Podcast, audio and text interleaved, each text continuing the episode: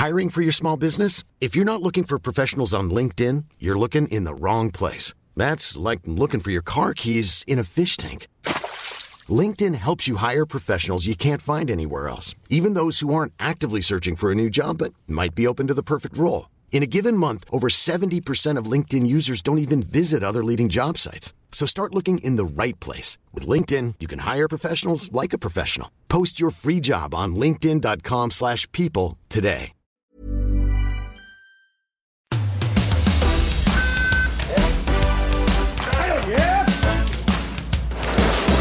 Salut à tous, deuxième jour de compétition et grosse déception pour Perrine Lafont qui échoue au pied du podium comme Ben Cavé samedi. Une désillusion que l'on va analyser avec notre consultante Ophélie David ainsi que le journaliste Laurent Vergne et Maxime Dupuis. Salut à tous. Salut. Dans l'heure olympique aujourd'hui, nous parlerons également de ski alpin avec Valentin Giromoine, l'ancien descendeur qui est notre consultant sur ces jeux. La descente repoussée à lundi à cause du vent. Vous saurez tout sur ce report et comment les skieurs patientent. Enfin, Tessa Worley sera au programme de notre troisième partie, la skieuse du Grand Bornand qui dispute le géant dans la nuit de dimanche à lundi. Vous pouvez bien sûr retrouver ce podcast sur toutes les bonnes plateformes d'écoute, Acast, Spotify, Apple Podcast, Deezer et les meilleurs extraits en vidéo sur eurosport.fr. L'heure olympique, c'est parti. Perrine Lafont échoue donc au pied du podium. L'Ariéchoise termine à la quatrième place. Une grosse déception pour elle. On attendait l'or, le doublé olympique, quatre ans après sa médaille à Pyeongchang. Ophélie David est là pour en discuter avec nous, notre consultante. Euh, on t'a suivi, évidemment, commenté le, les, les, différents runs de Perrine. On est, on est un peu déçu et en même temps, on a l'impression que bah, elle n'a pas su exprimer euh, tout son potentiel en finale. Alors, forcément, bien sûr, on est déçu et on est d'autant plus triste que dans l'interview d'après, on voit que bah, voilà, elle, est très, déçue et que c'est une fille tellement charmante, tellement nature, tellement spontanée que bah, ça, nous fait, nous fait mal au cœur pour elle. Ensuite, euh, elle le dit elle-même, hein, elle a tout donné. Euh, elle avait elle était petit à petit, hein, ses runs étaient moins bien notés, donc je pense qu'elle elle était fatiguée, elle était, euh, euh, fond, de fond, de cale, tu vois. Mais euh, c'est le sport, enfin, tu vois, des fois c'est facile de dire ah ben tiens, ce serait chouette de regagner l'or olympique, bien sûr que ce serait chouette, mais punaise, c'est pas facile. Et puis là, on a vu que le niveau était incroyablement élevé chez les femmes, notamment grâce à Perrine, hein, que toutes ces jeunes ont eu en ligne de mire pendant des années. Et, euh, et aujourd'hui, bah voilà, ça fait pas, elle passe à côté. Euh, effectivement, elle, donne tout ce qu'elle a aujourd'hui, mais on sait qu'elle a plus en temps normal. Elle, a, des scores normalement qui sont bien plus élevés que sa note finale. Donc, bien sûr, on est, est triste. Est-ce qu'on peut avoir des regrets? Euh, Non, parce qu'elle a tout donné. On a l'impression, même elle le dit elle-même, hein, qu'elle a, eu du mal à se trouver sur cette piste. Euh, ça veut dire que voilà, c'est un manque de repères, c'est la tête qui a eu du mal à suivre, la, la, tension finalement, parce que tout le monde lui parlait que de se doubler, se doubler. Ça peut avoir joué tout ça? Alors, je pense que le doublé, c'était de toute manière son rêve. C'est elle qui s'était fixé cet objectif-là. Euh, après, c'est vrai que Perrine, elle est jeune, quoi. Elle a 23 ans. Je ne sais pas si vous vous rendez compte, c'est tout petit. Et, euh, c'est déjà ses troisième Jeux Olympiques. Hein. 23 ans. Troisième Jeux Olympiques. Mais là, elle portait l'attente de tellement, de tellement de monde. Même si elle est euh, en Chine, un peu de l'autre côté du monde, et qu'elle a certainement euh, déconnecté ces derniers jours, euh, je crois que c'était quand même vraiment quelque chose de costaud à, à avoir sur le dos. Et, euh, et moi, je trouve qu'elle elle, s'en est malgré tout bien tirée, honnêtement. Après, euh, ouais, c'est nul parce que je la vois, je, franchement, elle aurait dû être sur le podium. Déjà, ça aurait été une très, très belle perf. Et elle, y est, elle le manque de, de rien, hein, de 0,3 euh, ouais, points. C'est ouais. que dalle. Hein. Donc, euh, c'est voilà, le sport. Hein. Si tout ouais. était inscrit à l'avance, on ne regarderait pas avec enthousiasme devant nos écrans. S'il y a un regret, il, il est là, dans, dans, le fait que même sans avoir réussi à s'exprimer euh, comme elle aurait aimé le faire et comme elle sait le faire, elle est vraiment tout près. Quand on dit au pied du podium, là, on, est, on, y, est, on y est vraiment 0,36 0,36. Donc c'est rien du tout. L'autre regret, c'est que le score de son premier run était plutôt très bon. Il a été juste en dessous des 80. Donc c'était plutôt prometteur parce qu'on l'avait vu hier chez les garçons les notes avaient tendance à monter euh, au fil des runs. Ça a moins été le cas aujourd'hui, et pas que pour Perrine Lafont, hein, puisque euh, même la médaille de bronze euh, est à un niveau de score plus bas que la troisième place du deuxième run, par exemple, ou même que du premier run. Donc, le regret, il est là. Après, on en avait parlé hier en présentant cette finale il y avait quatre, cinq filles qui étaient pratiquement au même niveau. Voilà. Donc effectivement, encore une fois, quand on regarde les quatre dernières années, on pouvait se dire ah, Lafont, elle est archi favorite, championne olympique, championne du monde, lauréate de la Coupe du Monde. Oui, sauf que c'était pas forcément la réalité de cette saison. La réalité de cette saison, c'est que Perrine Lafont est toujours dans le top 3, 4, 5. Et le problème, c'est toujours le même aux Jeux Olympiques, c'est que bah, si vous n'êtes pas dans les trois premiers, entre guillemets, vous n'existez pas, en tout cas en termes de, résultats. Alors que si sur une manche de Coupe du Monde, elle fait quatrième à 0,36 du podium, on ne va pas dire que c'est une catastrophe. Donc forcément, c'est très décevant, mais je pense qu'elle pouvait, elle pouvait être euh, sur le podium comme elle pouvait être au pied, c'est tombé du mauvais côté. Euh, moi, je ne sais pas si c'était dans la tête ou dans les jambes, mais c'est vrai qu'on a l'impression qu'elle a, qu'elle a eu du mal à, s'exprimer complètement. Et, si, moi j'ai juste une petite surprise par rapport à ça, encore une fois, c'est par rapport au premier run qu'elle a fait aujourd'hui. Et après ce premier run, moi je me suis dit, ça sent quand même très bon pour le podium, parce que si elle est capable, ne serait-ce que de reproduire ça, euh, alors l'or, ce sera, on a senti que ça pouvait être très compliqué, mais le podium, ça sentait quand même bon. Et malheureusement, derrière, ça a été plus dur pour elle. Plus dur, et il n'y a pas eu de débat comme hier avec Ben Cavell. C'est-à-dire que les trois qui l'ont devancé ont fait des meilleurs runs euh, de, si on est de, manière objective. Il n'y a, pas eu de, a pas eu de vol ou quoi que ce soit. Les trois étaient au-dessus, ont réussi à plus se lâcher et finalement on, devançait assez largement Perrine, sauf la troisième qui a 0,36, mais même impression visuellement, c'était qu'elle était devant. Oui, il n'y a pas de sentiment d'injustice comme on a pu vraiment le, vivre hier pour Benjamin. Euh, c'est vrai qu'on a l'habitude quand même d'une Perrine pétillante. Et là, elle était presque, on sentait qu'elle donnait tout, mais elle était en, comme si ses couleurs étaient un peu plus ternes. Je ne sais pas si mhm. ça vous parle. Mhm. Euh, et, et, je pense qu'elle est déçue et elle était très triste de ne pas avoir réussi justement à, complètement faire rejaillir tout ce qu'elle avait au fond d'elle. Mais, mais c'est les, courses d'un jour et tu as complètement raison, Laurent. Euh, c'est-à-dire qu'elle fait ça en Coupe du Monde. On dit, ouais, bah alors, sans produire son meilleur ski, elle est à, rien du podium, euh, c'est rassurant. Euh, voilà, on aurait dit ça. On, l'a vu d'ailleurs à sa réaction avec Gerline Weber, fataliste, triste, c'était même assez ému, voilà. Et ça nous a rappelé aussi, pour faire le lien avec ce qu'on disait hier, sur le fait que bah voilà, elle a, tout gagné, mais rien n'est jamais acquis. Et c'est exceptionnel d'en arriver là, et surtout qu'elle est très jeune, tout simplement. 23 mm. ans, 23 ans, comme tu disais tout à l'heure, c'est rien, voilà, elle a l'avenir devant elle. Et j'ai bien aimé sa réaction, on va dire, il y avait empreint d'émotion, mais également d'une certaine lucidité. Voilà, c'était pas aujourd'hui, mais il y a encore l'avenir devant elle, et puis il faut espérer des, lendemains qui chantent, il y en aura assurément. Ah, c'est terrible les, les gens les immenses champions comme ça qui banalisent la victoire, euh, c'est terrible pour eux presque, j'ai envie de dire, parce que c'est Claude, euh, Claude Onesta, quand il était encore sélectionneur de l'équipe de France, qui disait que la victoire est anormale euh, au très haut niveau comme ça. Et quand il parlait des mmh. handballeurs, qui avaient quasiment tout gagné pendant dix ans, c'est-à-dire qu'en gros, quand ils n'étaient pas bons, ils étaient en finale, et sinon, ils gagnaient. Et on a donné l'impression que c'était normal qu'on gagne. il dit, au très très haut niveau, comme ça, la victoire est anormale. Et pour Perrine Lafont, c'est un petit peu pareil. Ce n'est pas normal, entre guillemets, de tout le temps gagner dans tous les grands rendez-vous. Donc, euh, quand elle va faire quatrième comme ça d'une compétition, on a l'impression que c'est un échec total et qu'elle est passée complètement à côté. Non, c'est ça ne marche pas comme ça. Et le ski de boss français aujourd'hui, il est forcément très déçu parce qu'il n'a pas de médaille, alors qu'il avait deux compétiteurs de très haut niveau.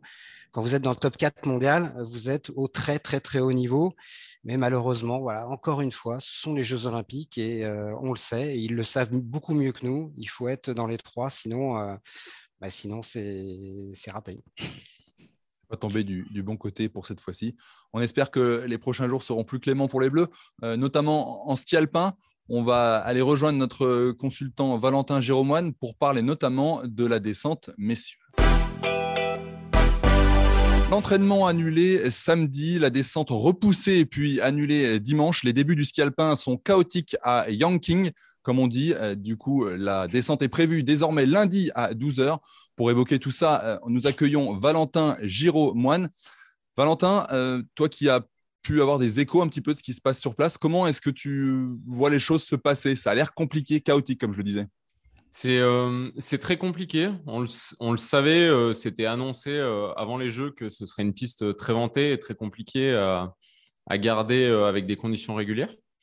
Donc bah, les coureurs y étaient préparés. Malheureusement, il y a eu, cette décision hier qui a, fait beaucoup polémique d'arrêter l'entraînement et qui malheureusement aujourd'hui pose problème parce que hier ils ont, ils ont coupé l'entraînement donc après le 3 une décision discutable. On avait le temps de faire, euh, de faire les choses un peu plus tard. Ils l'ont pas fait. Ils n'ont pas profité des coureurs pour voir comment ça pouvait passer différemment sur, euh, sur notamment une bosse. Et aujourd'hui, on s'est retrouvé coincé à cause de ça et on espère que demain, ça, ça va passer. Euh, tu, tu, viens de dire qu'ils auraient pu faire les choses plus tard. C'est-à-dire qu'ils auraient pu s'entraîner plus tard. Pourquoi ne pas le faire, surtout, tu l'as dit, dans des conditions actuelles où la piste est complètement une inconnue pour tous les, descendeurs euh, bah, Je pense qu'il y a plusieurs choses. Il y avait surtout la Sécu. Euh, sur la bosse, euh, Maillard, on l'a vu, il a, vraiment failli partir à la faute. après, ils auraient pu faire différemment. Une fois qu'il y avait du grand vent, ils auraient pu mettre un, drapeau sur le bord de la piste et dire à cet endroit, vous vous relevez, on skie tranquillement et vous reskiez le bas de la piste à fond. Ça aurait au moins pu permettre de, de skier le haut et le bas à fond pour les athlètes. ils ne l'ont pas fait. c'est vraiment dommage parce que parce que ça fausse un peu le. Ça va fausser un petit peu la course, parce que forcément, Kill 2 qui a pu faire une manche à fond, bah, c'est vraiment un avantage pour, pour euh, ses repères à lui, pour ses repères avec le matériel, euh, ainsi de suite. Ça, ça, avantage pas mal. quoi. Et, ils l'ont pas fait. Euh, je ne l'explique pas. C'était une décision qui était très rapide et visiblement, hier soir, au, Captain Meeting, c'était très, très tendu. Et c'est pour ça qu'aujourd'hui aussi, euh, bah, la décision, euh, elle est obligée d'être euh, très claire et, ils, prennent, ils prennent beaucoup de, de, marge, on va dire. Alors, ils ont quand même repoussé hein, à deux, deux reprises le, départ pour finalement annuler. Tout ça, ça engendre, j'imagine, beaucoup de, de stress, d'attente. Comment est-ce que, quand on est un, un, descendeur, on gère ça? Surtout qu'on sait que là-bas, il fait très, très, très froid. Alors, on, y est habitué à ça. Hein. C'est le, quotidien du descendeur d'attendre au départ, soit parce qu'il fait pas beau, soit parce qu'il y a eu un gros crash, euh, pour plein de raisons euh, différentes. Alors après, euh, le plus dur, c'est pas le froid parce que là, ils ont forcément attendu dans un bâtiment. Ils n'ont jamais attendu vraiment en haut au départ dans la neige. Donc c'est plus de gérer son, son, influx et pas perdre d'énergie avec le téléphone ou à s'énerver parce que les décisions sont, sont discutables ou tout ce qu'on veut. Il faut vraiment rester dans sa bulle et, et rester calme. Et à quel moment on commence à sentir que, que ça va pas être bon, que ça ne va pas courir? Il euh, n'y a pas vraiment de bon moment pour le sentir. C'est une question de feeling. Après, euh, on s'entraîne et les, on nous pousse toujours euh, à faire comme si la décision qui venait de prendre, mm. c'est celle qui va avoir lieu. C'est-à-dire, bah, départ à, à 11h, on part à 11h. Non, départ midi, bon, bah, ce sera départ midi. Et à chaque fois, il faut recommencer la routine d'échauffement si on part devant et ainsi de suite. Donc c'est vrai que c'est ça qui peut coûter de l'énergie. Et est-ce que ça discute entre euh, skieurs ou est-ce que ça échange des regards ou est-ce que chacun reste dans sa bulle et vraiment euh, s'isole complètement? Oh ben, entre, entre Français, on échange toujours, on parle, on rigole. Euh, ça ne sert à rien de se mettre dans sa bulle et de se concentrer comme un fou alors qu'on a au moins une heure de marche devant nous à chaque fois qu'il y a une décision. Parce qu'ils ne peuvent pas prendre une décision dix minutes avant le départ. Hein il y a forcément un délai. Donc là, il y avait une heure pour les jeux. Donc, euh, bon, une heure, ça laisse le temps de rentrer dans, sa bulle. Donc, euh, ça échange pas mal, même avec les étrangers. S'il y a des, discussions, s'il y a des discussions, euh, des, trucs discutables sur les décisions de la FISE, des fois ça échange, ça échange. Et quel est le poids des votre poids vous des skieurs dans ce genre de décision? Est-ce qu'il y a des vous êtes consulté d'une manière ou d'une autre ou pas du tout et vous subissez de A à Z le, processus?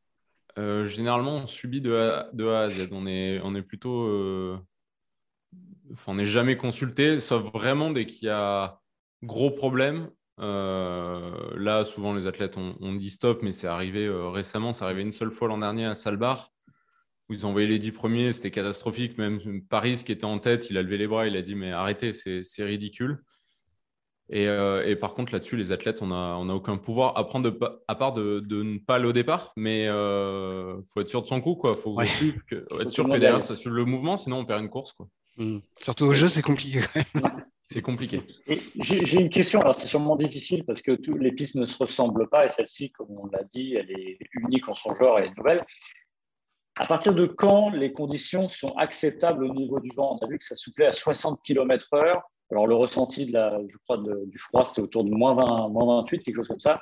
À quel moment on peut se dire, est-ce qu'il y, a une limite de vent où on se dit, bon, voilà, on peut y aller Ou c'est vraiment très différent selon les pistes?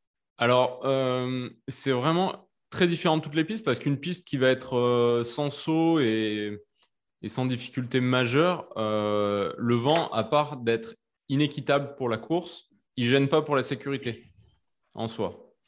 Dans la limite du raisonnable. Hein. Après, s'il y a 100 km/h de vent, ce n'est pas possible de skier. Quoi. Mais, euh, mais après, là, il y a un jury. Donc, il y a un jury par secteur tout au long de la piste qui, euh, est disposé, donc qui est ni euh, du pays organisateur, ni affilié à, quoi que ce soit. Et, et, donc, Marcus Wallner, qui est le directeur du circuit masculin, il doit consulter chaque jury. Et on l'a entendu ce matin à la télé demander secteur par secteur c'est bon, c'est bon, c'est bon. Et à chaque fois, ça répondait non. Donc, c'est qu'il y avait au moins deux postes ou trois postes où ça coinçait sur cette piste. Alors désormais, les, skieurs euh, sont euh, en attente pour demain. Euh, la, descente est prévue lundi à 12h. Comment est-ce qu'on organise sa journée comme c'est comme ça? J'imagine beaucoup de, récup pour arriver à se, tourner sur le, sur le lendemain Complètement récup, voire même séance des fois pour certains un petit peu plus intense, pour remettre du jus, pour faire bouger. Il faut, faut pas s'endormir. Quoi. Ça sert à rien de s'économiser à tout prix. Il faut juste rester dans, dans le rythme qu'on a déterminé pour les Jeux pour gérer, euh, pour gérer euh, toutes les épreuves. Et euh, ils, vont, ils vont faire leur, leur, petit sport, ils vont faire une partie de cartes, le kiné, refaire un peu de vidéo pour certains, revoir les points clés. Et, voilà, pas plus de stress que ça cet après-midi. Sur la piste, Valentin, donc c'est une piste que personne ne connaissait. là, il y a eu un entraînement qui a été supprimé. Donc, ça va être un petit peu particulier quand même cette descente olympique. Euh, les premiers échos, euh, je crois que c'est Johan Claret qui, avait dit que c'était une piste qui pouvait convenir à beaucoup de monde. Est-ce que ça veut dire qu'elle est assez neutre en termes de difficulté? Et est-ce que ça peut niveler les valeurs et donner euh, peut-être une grosse surprise demain? Quels sont les échos que toi tu as pu avoir, notamment des membres de l'équipe de France et ton regard sur cette piste? Ben, moi, on regarde, moi, il est bon, c'est-à-dire que c'est une belle piste. Ils ont respecté euh, à peu près le, terrain naturel. Ils ont fait en sorte de, de l'utiliser sur les mouvements de terrain, sur les dévers. On, l'a vu en bas, il y a un petit canyon qui fait 5 mètres de large. Enfin, c'est, voilà, ils ont essayé de donner un peu de charme à cette piste. Et, euh, les coureurs, ils, sont sensibles. C'est une piste où ils se font extrêmement plaisir, ils prennent du plaisir à skier. Euh, il y a une grosse vitesse moyenne. On l'a vu du coup, qui a fait vraiment l'entraînement à fond. 111 de moyenne, c'est c'est une des plus vites de l'hiver. Quoi, ce, serait le, ce, euh. serait le, record d'ailleurs pour une descente olympique. Euh, ce serait plus rapide que celle d'Antoine Deneria à, à, Turin, qui est le record de vitesse sur une descente olympique. Ah ouais, largement. 111, euh, 111 c'est très vite en vitesse moyenne. Après, il y a des grosses pointes, hein, mais, mais en, vitesse de déplacement, c'est pour ça que ça fait qu'une 40. C'est parce que tout le long, on est à fond, donc on arrive, on arrive vite en bas. Mais les coureurs, ils prennent du plaisir. Et, et par contre, le fait que ce soit à grande vitesse, euh, qui n'y ait pas de difficultés majeures, de gros sauts, de gros virages et tout ça, c'est vrai que ça nivelle un petit peu euh, les écarts que l'engagement peut faire. Et du coup, ça va être une course à la course parfaite, tout simplement, parce que les écarts vont être très faibles, donc la moindre erreur sera, sera fatale. Les centièmes vont valoir très cher. Mm. Ça veut dire que là, tu es en train de nous donner un peu du baume au cœur. Les Français ont toutes leurs chances si tu dis que ça nivelle. Les favoris, euh, ne seront pas forcément euh, les premiers en bas. Et même si les Français font parfois parmi des par partie des favoris, on pense à, Yoclaré, à Kitzbühel, mais il y a quelque chose à faire. Ah ben, de toute façon, il y a toujours quelque chose à faire. Au jeu, il y en a toujours des surprises, surtout sur une piste que personne connaît et dans des conditions de vent. Donc, ça fait beaucoup de facteurs. Il va falloir rester devant la télé jusqu'au dernier moment parce que les Français, ils peuvent faire des gros coups. Il y a les Canadiens. Les Canadiens, ils ont des jeunes qui, ont peur de rien, qui doutent de rien. Ils partent derrière en pleine confiance. Il euh, faut, faut vraiment pas leur laisser une carte parce que sinon, eux, ils vont, la prendre. Donc, euh, ça va être une course euh, vraiment, une belle course olympique pour moi en soi. Parce que tout le monde a sa chance et ça va être, ça va être la course d'un jour à suivre à partir de 5 heures lundi sur les antennes d'Eurosport. On passe au chiffre du jour qui concerne aussi la descente masculine. Maxime. Oui, la descente masculine qui aura a priori lieu euh, lundi. Et euh, Johan Claret, qui, vous le savez, vous vous souvenez, a fait euh, podium à Kitzbühel, il est devenu le, plus âgé à être sur un podium en Coupe du Monde à 40 ans.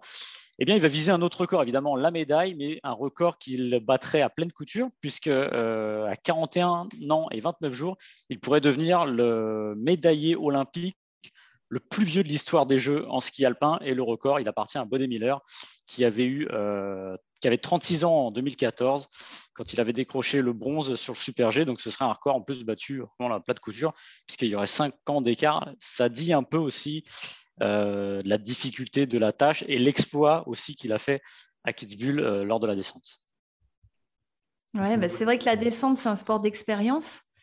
Euh, de tous les autres sports alpins, de tous les autres, euh, disciplines alpines, c'est vrai que c'est, c'est, plutôt là où on voit les vieux briscards tirer leur épingle du jeu. Mais ça dit aussi euh, une belle évolution sur la préparation physique, sur la préparation mentale et sur le changement de mentalité. On va rester un petit peu dans le cerveau, mais sur le changement de mentalité, où on voit de plus en plus quand même hein, d'athlètes euh, âgés euh, des athlètes femmes qui sont mamans. On en voit de plus en plus et euh, ça brise un peu des idées reçues, des tabous et c'est très très bien, moi je trouve. Euh, si sa trajectoire c'est de skier jusqu'à 45 ans, et eh ben ma foi, c'est tout le mal que je lui souhaite. et Ophélie, toi, on, ne donne jamais l'âge d'une dame, hein, mais toi, aussi, toi, aussi, tu as continué ta carrière très longtemps, tu as une mmh. impressionnante longévité quand on arrive comme ça, euh, on va dire à la quarantaine, un peu comme, euh, comme Johan Claret ou comme toi tu as pu connaître, qu'est-ce qui est le plus dur justement? C'est l'aspect psychologique ou l'aspect physique? Dans la prépa et dans le fait de, parvenir à, se refixer des objectifs, par exemple? Bah, je crois que quand tu es encore en carrière à 40 ans, tes objectifs, tu vois, c'est pas que avoir une médaille, parce que la plupart du temps, tu l'as eu, cette médaille. Donc, si tu as encore la foi, l'envie et l'énergie pour continuer, c'est que tes objectifs sont un peu plus lointains et profonds que ça. Ensuite, euh, euh, tu, mets le doigt dessus quand même, euh, le corps évolue. il faut adapter en fait les entraînements, les temps de récupération, tout cet environnement physique euh, et, je dois t'avouer que des programmes de prep physique pour Quadra, il n'y en a pas des masses. Mmh. Donc, on est un peu des précurseurs, tu vois, on est un peu des pionniers. Et du coup, on fait un peu du à la carte, mais c'est hyper intéressant parce qu'il faut à la fois euh, bah, s'écouter, mais en même temps, pas trop, hein, pas tomber dans. Il faut savoir sortir de sa zone de confort. Donc, en fait, c'est une relation assez sympa avec les preps physiques euh, moi, je sais que j'avais besoin de diversifier ma préparation, sinon euh, je m'ennuyais. Donc, ça m'a fait aller dans des directions euh, différentes, intéressantes. J'ai découvert beaucoup d'autres moyens de s'entraîner. Et non, et puis moi, je trouve que parfois, c'est une force, une faiblesse, mais aussi une force. Mais l'avantage quand tu es vieux, c'est que tu peux vachement t'inspirer de la naïveté euh, de la fraîcheur de la jeunesse. Je te jure, ça fait un peu vampire dit comme ça. mais je te promets que tu les vois arriver plein de candeur et tu dis Ah ouais, c'est ça qui est bien. Et, justement, comme tu es âgé, tu as le recul pour aller euh, saisir ce dernier petit truc, des fois, qui s'étiole au fil des ans. Et euh, il y a beaucoup d'échanges intergénérationnels et, c'est vraiment, vraiment cool à vivre. C'est pareil, pareil dans le journalisme. vous inspire, c'est ça? Ma candeur vous inspire? Non, on a dit les jeunes. Ouais, il n'y a, pas de jeunes ici. Super, on va se pencher désormais sur le slalom géant, si vous le voulez bien, avec l'entrée en lice lundi de Tessa Worley. Double dose de ski ce lundi, puisque la descente est prévue à 5 heures, mais auparavant, nous aurons la première manche du slalom géant à 2h30. La deuxième est prévue à 7h30 et de belles chances de médaille avec Tessa Worley, double championne du monde de géant 2013-2017, mais qui n'a jamais décroché de médaille olympique. Avec son bon début de saison, euh, on est en droit d'y croire fortement. Valentin, euh, est-ce que tu vois Tessa enfin nous rapporter cette petite médaille? Ben, euh, Moi, je la vois et j'espère vraiment, parce que Tessa, elle a tout gagné dans sa carrière. Il lui manque juste une médaille au jeu. Donc, euh, on, l'espère vraiment. Elle fait une saison euh, incroyable. Elle a fait trois podiums. Euh, en Super G, elle en était encore pas loin. Donc, c'est vrai qu'elle a vraiment des, une belle carte à jouer sur, le géant. après, forcément, ben, c'est encore une fois la course d'un jour. Et il faut qu'elle réussisse à le faire. Elle a fait deux fois au mondiaux. Elle, connaît tout. Elle a une expérience folle. Il n'y a, a, pas de souci. Elle va, elle va être dans le match. Moi, ce que j'aime avec son avec là, c'est son approche des jeux. Euh, elle est porte-drapeau. Donc, on l'a vu à la cérémonie d'ouverture. On sait des fois que ça peut être un poids le drapeau. On l'avait vu en 2008 avec, Tony Estanguet euh, au, jeu d'été. Mais elle, euh, elle l'a dit, j'ai 32 ans, ma carrière est faite, maintenant c'est le bonus. ça pourrait être ses quatrièmes jeux, parce qu'elle en a manqué à Sochi sur rupture des ligaments croisés. En 2010, elle arrive, elle est jeune, ça ne se passe pas bien alors que c'était très prometteur. En 2014, elle est blessée. En 2018, on se dit, là, ça doit être la bonne. Pareil, là, elle dit, j'étais trop resté sur sportif. Là, je trouve qu'elle a une approche très libérée et on sent que, évidemment, elle a les armes pour réussir, mais en plus, l'état d'esprit. Alors, ça ne dit pas, euh, ça ne laisse pas présager du résultat final, mais au moins dans la tête, on sent qu'elle est là et qu'elle ne se met pas une pression particulière. Donc, en effet, c'est peut-être euh, peut pour cette fois la bonne. Laurent, tu la vois comment, toi, ça Tu la sens euh, J'ai envie de dire, c'est presque comme une. Euh, au biathlon, on sent que les Français, ils vont rapporter des médailles. Là, j'ai euh, le sentiment que, eh ben, elle va rapporter la médaille. Oula, non, non il, avance un peu peut-être. Non, mais c'est ah, l'optimisme quand même. Elle a une confiance. Il y a, une, il y a quelque chose qui, qui, semble certain chez elle, peut-être. Non, ce qui est sûr, c'est qu'il y, y, a deux types de candidats au podium quand on arrive au jeu. Il y a ceux qui, par exemple, vont avoir fait un ou deux très gros coups dans la, dans la saison, dans l'hiver, et donc, dont on sait qu'ils sont capables de les faire. Et puis, il y a ceux qui sont d'une constance absolue. Et Tessa Worley, elle est vraiment dans cette catégorie. Cette année, je crois que son plus mauvais résultat, euh, c'était une huitième place sur le premier géant de l'année. Après, elle a fait cinquième, après, elle a fait quatrième. Et sur les trois derniers géants avant les Jeux, elle fait trois podiums. Elle fait première, euh, deuxième et troisième. Donc, elle est vraiment, euh, elle fait partie de ces filles qui sont là à chaque course. Alors maintenant, effectivement, euh, en Coupe du Monde, vous faites 4 ou 5, c'est une très bonne course. Parfois, vous êtes à, une poignée de centièmes de la troisième place. En Coupe du Monde, on dit c'est pas trop grave, c'est des gros points, puis tu as fait une bonne course. Au jeu, le problème, c'est toujours la même chose. On le sait, c'est que si tu es euh, quatrième à 3 centièmes du podium, ben, c'est pas une mauvaise course, mais c'est un mauvais résultat dans l'absolu parce qu'au jeu, euh, voilà, c'est la loi, c'est les trois premiers ou presque rien, j'ai envie de dire. Et ça, ils, ils en sont tous conscients. Mais euh, en tout cas, je ne vois pas Tessa Worley passer au travers euh, parce qu'elle a l'expérience, euh, qu'on sait qu'elle est capable dans les courses d'un jour des grands rendez-vous au championnat du monde, on l'a vu, d'être au top.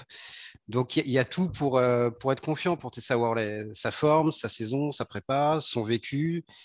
Mais ça reste. et puis il y, a une telle concurrence sur le géant. Ah, c'est vraiment elles sont euh, peut-être 5, 5, 6 à vraiment un très très haut niveau et, toutes peuvent gagner. Euh, il y a eu beaucoup de gagnantes différentes. Donc on verra, mais ce qui est sûr, c'est que c'est une très très grande chance de médaille pour, pour le ski alpin français. Et ce que je disais au début, ouais, si on prend quelqu'un comme Clément Noël qui a vraiment fait un super début de saison, qui paraissait intouchable sur la première course et même sur la deuxième jusqu'à jusqu'au dernier piquet. Euh, après, il y a eu beaucoup de hauts et de bas. Tessa Worley, c'est vraiment euh, linéaire et à un très très haut niveau. Donc c'est ça qui donne quand même euh, de, gros espoirs. Tu ressens ça aussi, toi, Valentin, cette linéarité, cette constance chez Tessa qui peut l'aider à aller décrocher cette breloque ah bah bien sûr, bien sûr qu'elle est ultra régulière et même sur, sur toutes les saisons. Ça fait 3 ans, 4 ans que Tessa, elle fait des saisons avec 3-4 podiums dans la saison. Donc, c'est vraiment, euh, c'est vraiment une grosse chance de médaille. Et, moi aussi, je le ressens un peu comme Maxime, c'est que Tessa, elle a fait sa carrière, elle n'a plus rien à prouver à personne. Elle est porte-drapeau, c'est la meilleure des récompenses pour sa carrière. Et, le, bonus, ce serait la médaille, mais s'il n'y en a pas, ça ne changera rien pour elle. Donc, pour moi, c'est la meilleure façon d'être décontracté et, juste de, se lâcher, se faire plaisir sur les épreuves. Ça ne changera rien pour elle, mais quand même, ça changera beaucoup pour nous, parce que médaille de plus ou de moins pour la France, c'est pas tout à fait pareil. pas pareil. si elle peut être championne olympique demain, je pense que ça changera pas mal pour elle aussi. en tout cas, la première manche est à suivre à 2h30. Hein. C'est très tôt. Réglez bien vos réveils. La deuxième à 7h30.